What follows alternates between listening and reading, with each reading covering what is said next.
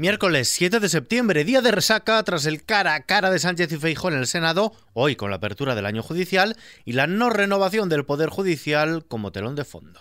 XFM Noticias con Ismael.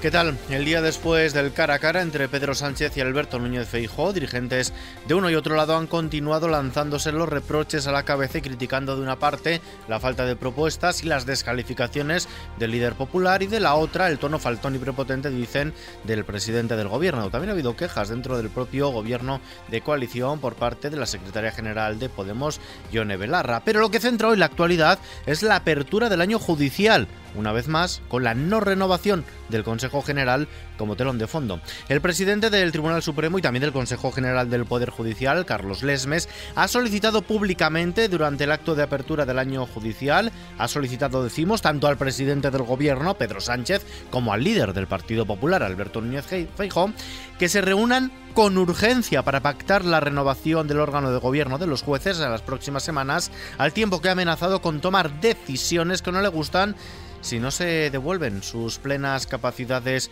al Consejo. Una velada forma de decir que puede presentar su dimisión. Así lo ha manifestado en la apertura del año judicial. Solicito pública y solemnemente al presidente del Gobierno de España y al jefe de la oposición, máximos responsables de los partidos políticos con mayor representación parlamentaria, que se reúnan con urgencia y lleguen a un acuerdo que ponga solución definitiva a esta situación insostenible que acabo de describir, de manera que el Consejo General del Poder Judicial sea renovado en las próximas semanas o, de no serlo, sea restituido en la plenitud de sus competencias. Tras este ultimátum del ESMES, Feijóo abre sus puertas a la negociación, pero con líneas rojas. El líder de los populares está dispuesto a negociar la renovación del Consejo General del Poder Judicial con el presidente del Gobierno, Pedro Sánchez. Eso sí, dice que no va a renunciar a las condiciones que pone su partido y que se sentará a negociar siempre y cuando reciba la llamada por parte de la Moncloa. Desde el Gobierno, esto es lo que dice la ministra de Justicia. Escuchamos a Pilar Job si hubieran renovado, no estaríamos en esta gravísima situación. Por lo tanto, que mañana, por favor, presenten los nombres de los candidatos y candidatas. Por cierto, que tirón de orejas de la Fiscalía Hacienda. La Fiscalía General del Estado ha afeado la tendencia de la agencia tributaria a remitirle los expedientes cuando están a punto de prescribir, lo que provoca que se judicialicen para evitar que caduquen y limita también la capacidad de estudio de los fiscales. Así consta en la memoria anual de la Fiscalía General del Estado correspondiente al año 2021, que se ha presentado hoy precisamente en ese acto de apertura del año judicial. Cambiando de asunto, la presidenta de la Comisión Europea, Ursula von der Leyen, ha ha presentado su propuesta a los gobiernos europeos para reducir el consumo energético y contener el alza de los precios, que incluye, como ya adelantó, limitar el precio del gas ruso, pero también una tasa de solidaridad a las grandes energéticas europeas que se redirigirá a empresas y hogares vulnerables.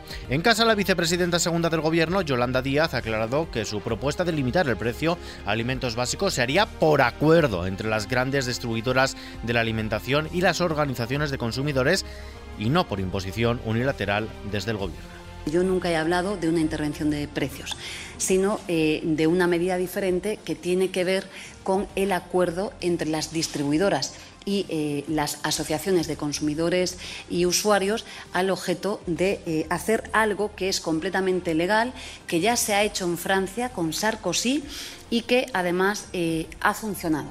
Díaz adelanta que el próximo lunes se reunirá con las grandes distribuidoras de alimentación y también con asociaciones de consumidores para abordar esta propuesta de acordar una cesta de la compra con precios máximos establecidos. Por cierto, que en este sentido Carrefour ha lanzado una cesta básica de 30 productos a un precio fijo 30 euros. Es una iniciativa que mantendrá hasta enero y con la que pretende aliviar la situación de las familias que al limitarse su poder adquisitivo han cambiado de forma drástica sus pautas de consumo.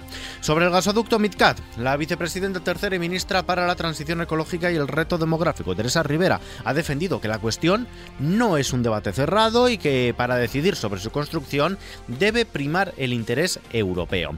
El lunes pasado, el presidente de Francia, Emmanuel Macron, defendió que no hacen falta nuevas interconexiones de gas con Europa porque las actuales están muy lejos de la saturación. Al día siguiente, es decir, ayer, la Comisión Europea evitó apoyar abiertamente la construcción de este gasoducto que defienden España y Alemania y señalan que su futuro depende de las discusiones entre los países involucrados. Esto es lo que dice hoy Teresa Rivera. La situación que se produce en Europa en este momento hace que sea la propia Alemania la que llame otra vez eh, con, voz de alarma importante a la necesidad de, de, contar con todo lo que pueda estar disponible y facilitar todas esas interconexiones.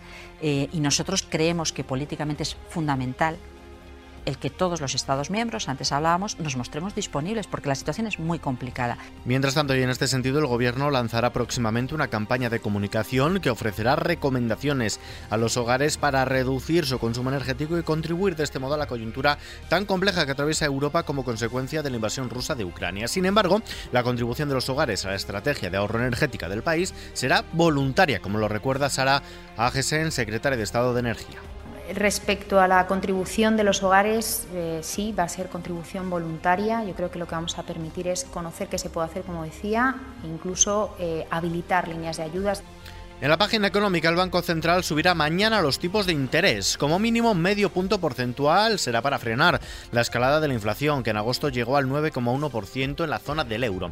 El Banco Central Europeo comenzó a subir sus tipos de interés el pasado mes de julio. Lo hizo por primera vez desde hace 11 años y en medio punto porcentual hasta el 0,5%. Lo que también sube es el precio de la luz este jueves. La electricidad subirá más de un 11% hasta los 242,65 euros el megavatio en los mercados, la bolsa española ha subido este miércoles el 0,17%. Lo ha hecho estimulada por la subida cercana al punto porcentual de Wall Street y de las empresas energéticas. El principal indicador del Parque Nacional, el IBEX 35, finalmente se da la vuelta y escala hasta los 7.855 puntos. El euro se cambia por 0,9885 dólares. Y vistazo ahora al mapa del tiempo.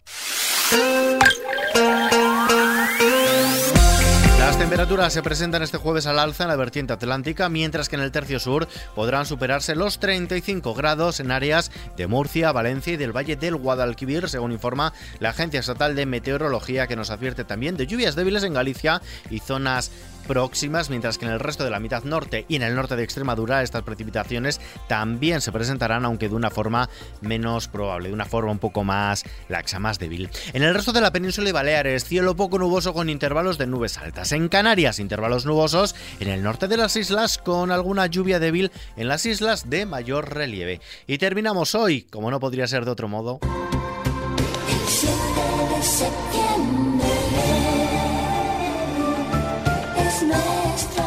Este tema es, junto a La Fuerza del Destino, uno de los dos temas que Nacho Cano le compondría a su exnovia, la escritora Coloma Fernández Armero. El 7 de septiembre fue el primer sencillo del álbum Aidalai, publicado en 1991 y que, por cierto, cuenta con sus propias versiones en francés y en italiano.